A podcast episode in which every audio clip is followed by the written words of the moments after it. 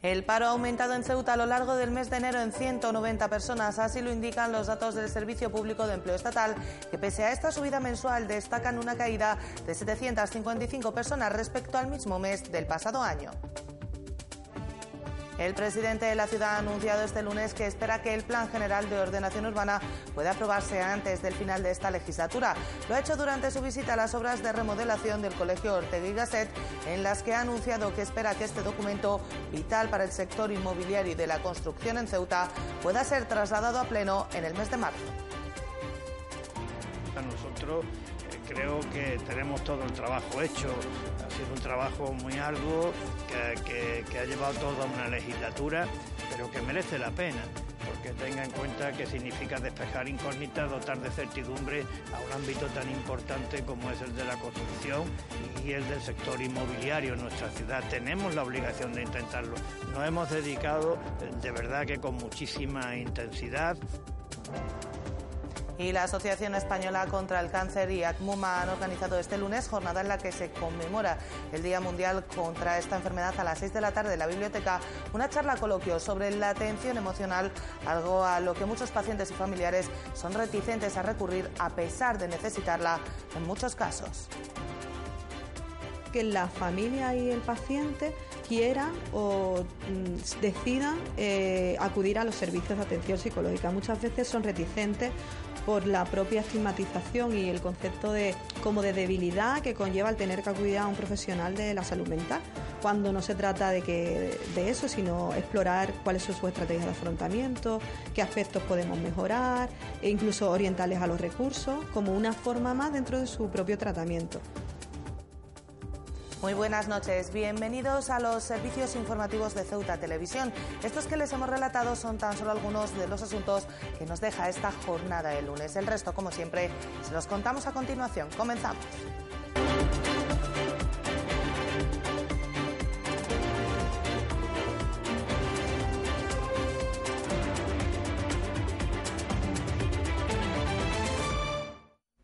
Es nuestro primer asunto del día. El paro ha aumentado en la ciudad en 190 personas durante el mes de enero. Sin embargo, entre los menores de 25 años, la cifra ha bajado ligeramente en 18 personas. Así lo muestran los datos del Servicio Público de Empleo Estatal, que cifran el número total de desempleados en 11.204. Esto supone que en Ceuta hay 755 parados menos que en la misma fecha del año pasado. Ceuta se suma a la tendencia nacional, donde el paro ha crecido en 83.464 personas. El paro ha aumentado en 190 personas durante el pasado mes de enero. Así lo señalan los datos del Servicio Público de Empleo Estatal, que sitúan el número de desempleados en Ceuta en las 11.204 personas, lo que supone una subida del 1,73% respecto al pasado mes de diciembre. Estos datos, sin embargo, no son tan negativos si se comparan con los de la misma fecha del año pasado, respecto a los que el paro se ha reducido en 755 personas, lo que implica un descenso del 6,31%. Ceuta, al igual que el mes pasado, se alinea con la tendencia nacional, ya que el paro ha aumentado en enero en el conjunto del Estado en 83.464 personas, situándose en los 3.285.761 parados. Los datos estatales son de nuevo peores que los del mismo periodo del pasado año, ya que el número de desempleados había caído en un 190.767. Volviendo a Ceuta, por sexo sigue siendo las mujeres las más afectadas por el desempleo, con 6.664 mujeres paradas frente a los 4.540 hombres en la misma situación. El colectivo al que más le cuesta acceder a un empleo parece ser el de los mayores de 45 años, con un total de 4.353 desempleados. También entre este grupo demográfico son las mujeres las que más sufren el paro, un total de 2.554 frente a los 1.799 hombres que no logran acceder al mercado laboral. Los menores de 25 años suman un total de 1.485 desempleados, con las mujeres también afectadas en mayor medida, alcanzando las 755 frente a los 730 hombres. Sin embargo, entre los menores de 25 el paro ha descendido en enero en 18 personas, desde los 1.503 desempleados. Y el Movimiento por la Dignidad y la Ciudadanía ha señalado sobre los datos del desempleo publicados este lunes que las cifras vuelven a mostrar la falta de una política económica del Gobierno. Unas listas del paro que, a juicio de los localistas, solo las mueven los planes de empleo. MDIC también sitúa la falta de emprendimiento en la ciudad en el olvido del Partido Popular. Para MDC, los datos del desempleo y la afiliación a la seguridad social vuelven a mostrar una vez más la inexistencia de una política económica que genere empleo en la ciudad, siendo solo los planes de empleo los únicos que hacen descender las listas del CPE.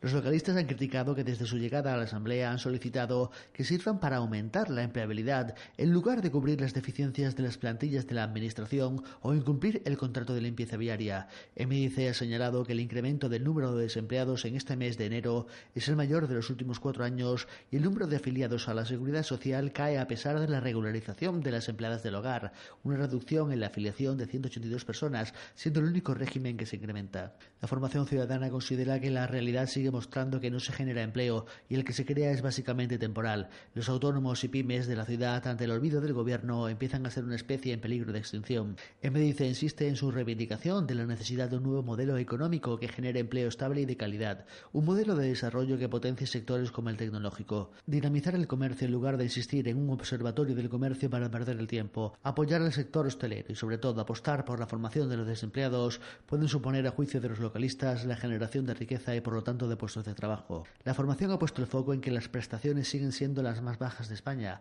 donde tan solo se cubra el 38,11% de los desempleados frente a la media española del 55,86%. Todavía existen 6.934 personas sin ningún tipo de prestación. Para el MDC existen políticas que pueden potenciar la economía, que pueden crear empleo, que pueden dar un impulso y cambiar la situación en la que ha asumido a Ceuta este gobierno. Solo hay que creer en nuestro pueblo y ponerse a trabajar, apostilla me dice.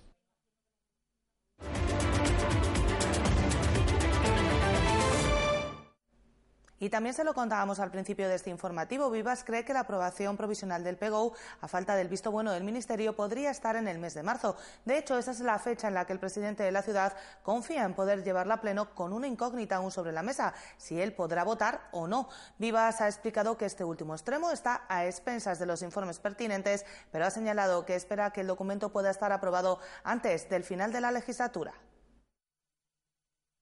Si hay un asunto que ha hecho correr ríos de tinta durante los últimos cuatro años ha sido el relativo a la aprobación del Plan General de Ordenación Urbana, una cuestión que este lunes vuelve a la actualidad después de que el presidente haya anunciado que espera que pueda aprobarse antes del final de esta legislatura y haya marcado como fecha para que pueda pasar por pleno el mes de marzo. Nosotros eh, creo que tenemos todo el trabajo hecho, ha sido un trabajo muy arduo que, que ha llevado toda una legislatura, pero que merece la pena porque tenga en cuenta que significa despejar incógnitas, dotar de certidumbre a un ámbito tan importante como es el de la construcción y el del sector inmobiliario en nuestra ciudad. Tenemos la obligación de intentarlo. Nos hemos dedicado eh, de verdad que con muchísima intensidad.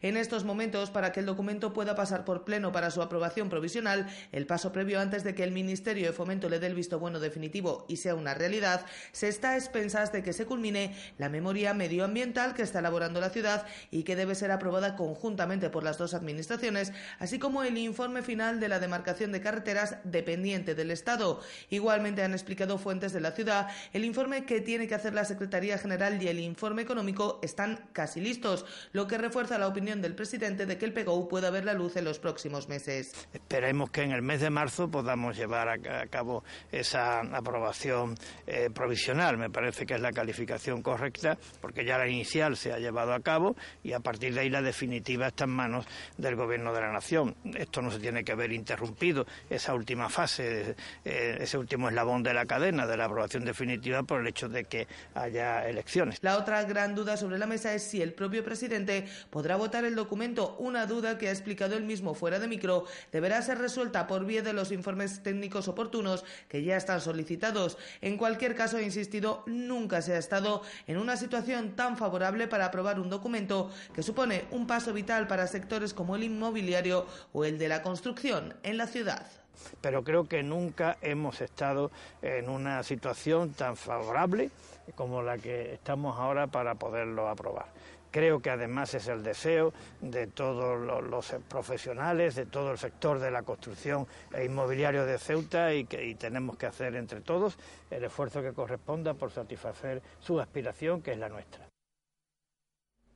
Pues precisamente el presidente de la ciudad ha visitado este lunes las obras del nuevo instituto que se ubicará en el antiguo colegio José Acosta. Se trata de una actuación que ha contado con una inversión de 650.000 euros y que estará finalizada este mes de marzo, de tal modo que el Ministerio de Educación podrá contar con un nuevo centro de cara al curso que comenzará en septiembre. El presidente de la ciudad ha visitado este lunes las actuaciones que se están desarrollando en el antiguo Colegio José Acosta con el fin de que se convierta en un instituto, unas obras que se culminarán en los próximos días y se entregarán a la Dirección Provincial de Educación el próximo mes de marzo. Y estamos en condiciones de decir, en base a la información que hemos recibido de la Dirección Facultativa de la obra, que en el mes de marzo la ciudad pondrá a disposición del Ministerio de Educación eh, eh, un nuevo centro para que pueda ser destinado a centros de enseñanza secundaria. Vivas ha explicado que de este modo se ha llevado a cabo de manera satisfactoria la remodelación de estas instalaciones que podrán acoger desde el próximo mes de septiembre las clases de secundaria que actualmente se imparten en el Instituto Puertas del Campo, dando respuesta a una necesidad muy acuciante que tenía la red educativa. Significa que se ha llevado a cabo de manera satisfactoria eh, la remodelación eh, y la reestructuración, eh, remodelación y reestructuración integral del antiguo colegio de enseñanza primaria maestro José Acosta. un nuevo instituto, por tanto, para Ceuta, que me parece que era una necesidad muy, muy, muy acuciante que tenía la, la red pública educativa de Ceuta.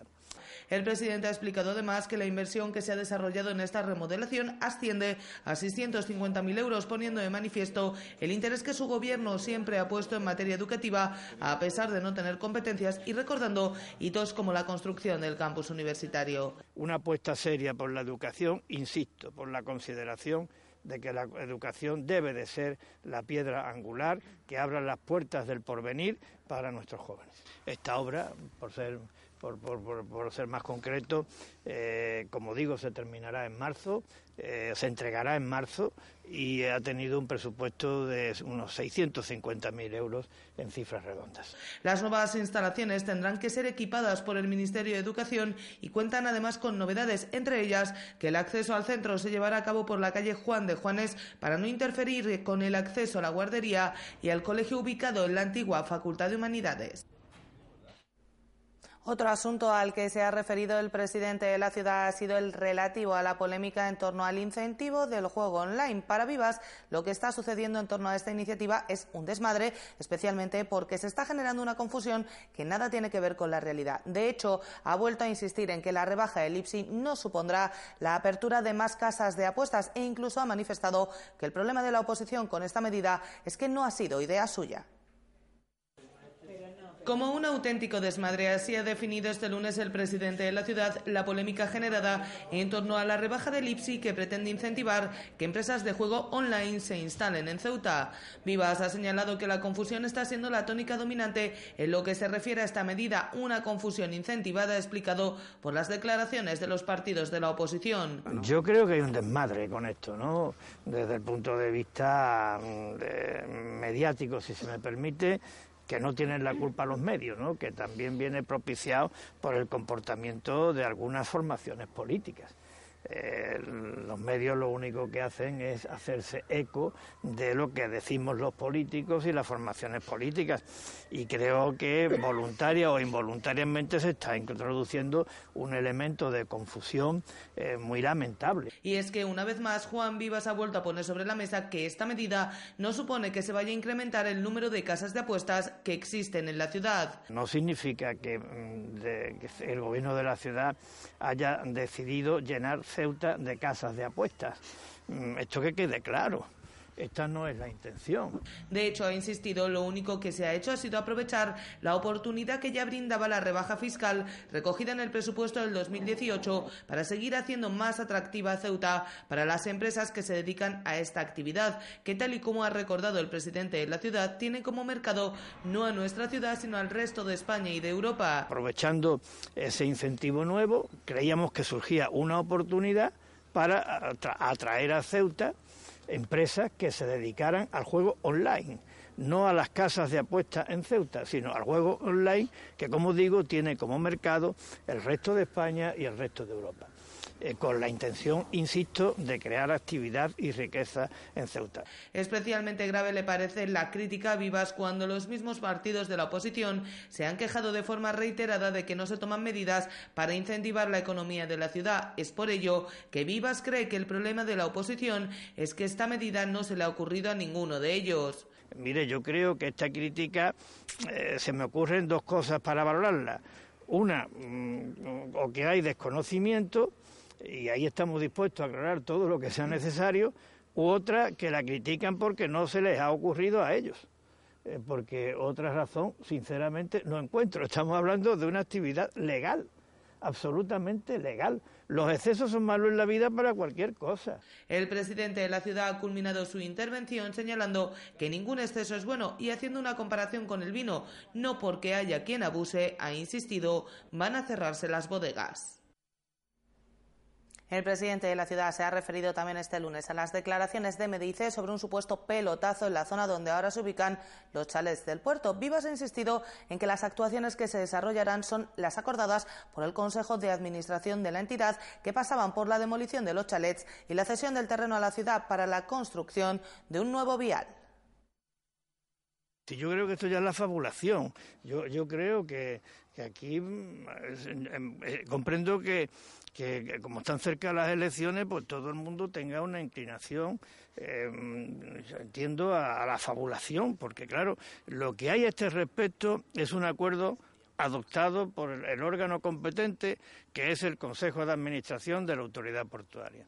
Y el acuerdo que se ha adoptado es que esos chalets se van a desafectar del uso que ahora tienen y se van a poner a disposición, cumpliendo con el procedimiento legal establecido, a disposición del uso público mediante sucesión a la ciudad para convertirlo en, una, en un vial que signifique una expansión urbanística de la zona afectada. Eso es lo que hay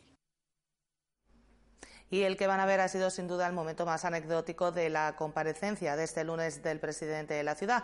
A pregunta de los periodistas y tras las declaraciones de la pasada semana de la delegada del Gobierno en las que instaba a que no se le tocaran las narices, Vivas ha señalado que él no lo ha hecho en su vida, unas palabras que siguen teniendo como telón de fondo el cambio de gestión en el plan de empleo y que el presidente de la ciudad quiere que no vayan más allá de la anécdota con el fin de que ambas administraciones sigan trabajando en la mejora de este instrumento al servicio de los desempleados. Ni a la delegada del gobierno, ni a, ni a usted, ni a ninguno de los que están aquí, ni a nadie. No le he tocado las narices en mi vida a nadie. Eh, no, no, no es mi intención que va.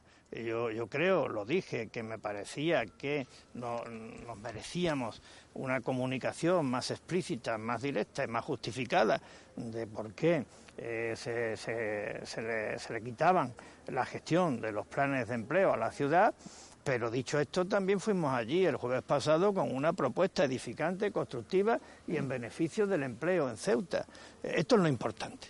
Eh, ya lo, de, lo, demás creo que es anecdótico. Lo importante es la voluntad constructiva, edificante de mejorar la eficiencia en la aplicación de los planes de empleo que consideramos son manifiestamente mejorables.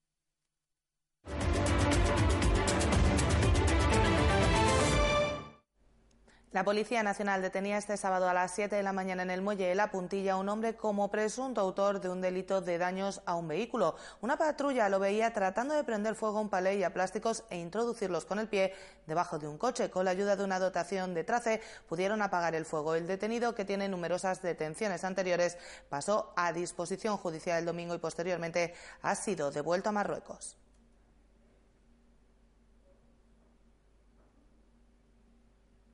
Este lunes se conmemora el Día Mundial contra el Cáncer, que en su edición de 2019 se dedica a la atención emocional a pacientes y familiares. La Asociación Española contra el Cáncer y ACMUMA han organizado a las seis de esta tarde en la biblioteca una charla coloquio donde han aportado información de los recursos a disposición de las personas que lo necesiten. Además de las obvias consecuencias del cáncer, pacientes y familiares viven en su día a día situaciones de miedo, tristeza o pérdida de autoestima que elevan enormemente su malestar emocional y a muchos les cuesta acudir a servicios profesionales de ayuda. Que la familia y el paciente quieran o mm, decidan eh, acudir a los servicios de atención psicológica. Muchas veces son reticentes por la propia estigmatización y el concepto de como de debilidad que conlleva el tener que acudir a un profesional de la salud mental, cuando no se trata de que de eso, sino explorar cuáles son sus estrategias de afrontamiento, qué aspectos podemos mejorar e incluso orientarles a los recursos como una forma más dentro de su propio tratamiento. Una ayuda que precisan en igual medida los pacientes y los familiares que lidian con la cotidianidad de la vida de los afectados por las patologías oncológicas. Eh, de igual importancia que el propio paciente. Son al final las personas que cuidan, están también angustiadas y ven con, con malestar esta, esta difícil situación y creemos que desde las asociaciones también tenemos que dar soporte a la familia. Centrada en estas situaciones y con el objetivo de aportar información sobre los recursos existentes para este colectivo, las áreas psicológicas de ACMUMA y la Asociación contra el Cáncer han ofrecido una charla coloquio en la Biblioteca Adolfo Suárez de 6 a 8 de la tarde. Tenemos la suerte de que tanto ACMUMA como como la Asociación Española contra el Cáncer, tienen eh, profesionales y los servicios que ofrecemos son gratuitos para las pacientes y los pacientes y nada más que tienen que acercarse o, que, o comentárselo a sus oncólogos que tienen los contactos con, con las entidades y, y coger citas y tendrían el recurso.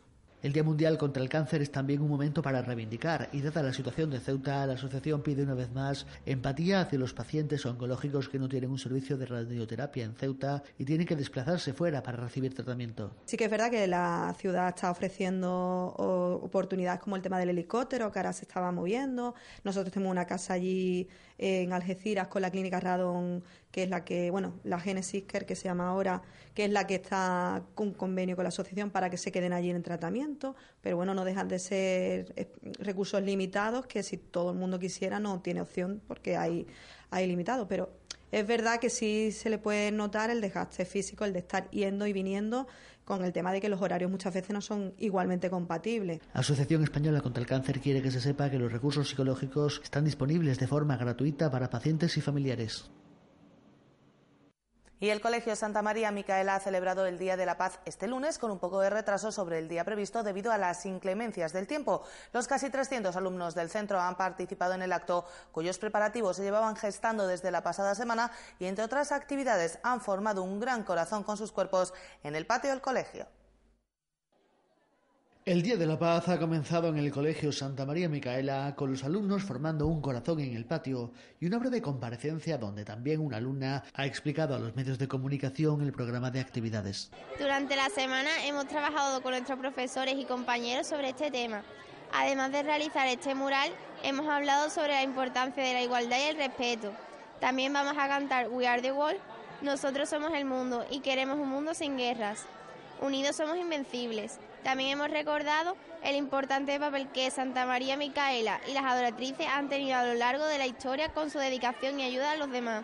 Nosotros somos el futuro de nuestra sociedad y queremos un mundo sin violencia, unidos por la paz. El Día de la Paz ha llegado con algo de retraso a las adoratrices, debido al temporal del pasado 30 que habría deslucido el trabajo de los alumnos, motivo por el cual se ha trasladado a este lunes. La verdad es que los chiquillos estaban muy ilusionados, han trabajado mucho durante la semana, del 28 estuvieron trabajando el mural y muchas cosas que han estado haciendo, y para lucirnos un poquito pues decidimos hacerlo hoy lunes han ido formando un mural y un puzzle con la Paloma de la Paz y con los valores con los que el colegio trabaja a diario. Siendo importante recordar que la paz hay que elaborarla día a día, no solo una vez al año. E intentamos por todos los medios que eso se trabaje a diario, no solamente el día 30, ¿no? sino a diario todos los alumnos pues intentamos el respeto, la convivencia, eh, todas esas cosas son fundamentales.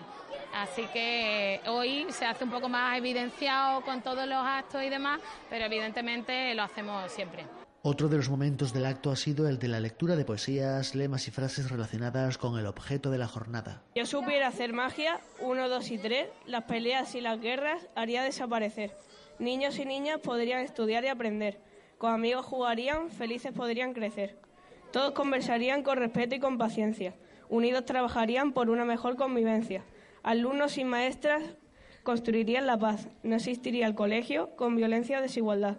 Si yo supiera hacer magia, uno, dos y tres, muchas cosas buenas podrían suceder. Este año se ha desarrollado el trabajo con las emociones. Las emociones también es una manera bastante importante de darse a los demás, de expresar sus sentimientos, que muchas veces parece como que eso se nos olvida. Entonces, para ser y para respetar a los demás hay que conocer cómo realmente son. Eso es muy importante.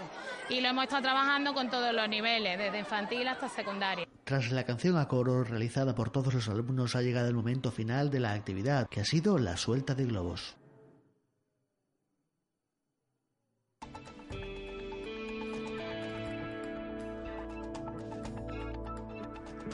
Y vamos ya con la información del tiempo para la jornada de este martes. Cielos poco cubiertos o prácticamente despejados. Las temperaturas subirán un poquito, mínima de 12 grados, máxima de 16. El viento cambia, soplará de levante flojo.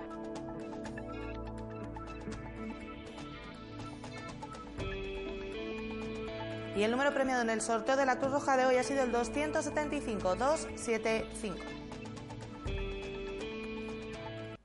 Nosotros nos vamos ya no sin antes recordarles que pueden seguir toda la actualidad de la ciudad en nuestros perfiles en las redes sociales Facebook y Twitter, en nuestros podcasts y, como no, aquí en www.ceutatv.com. Hasta mañana. Adiós.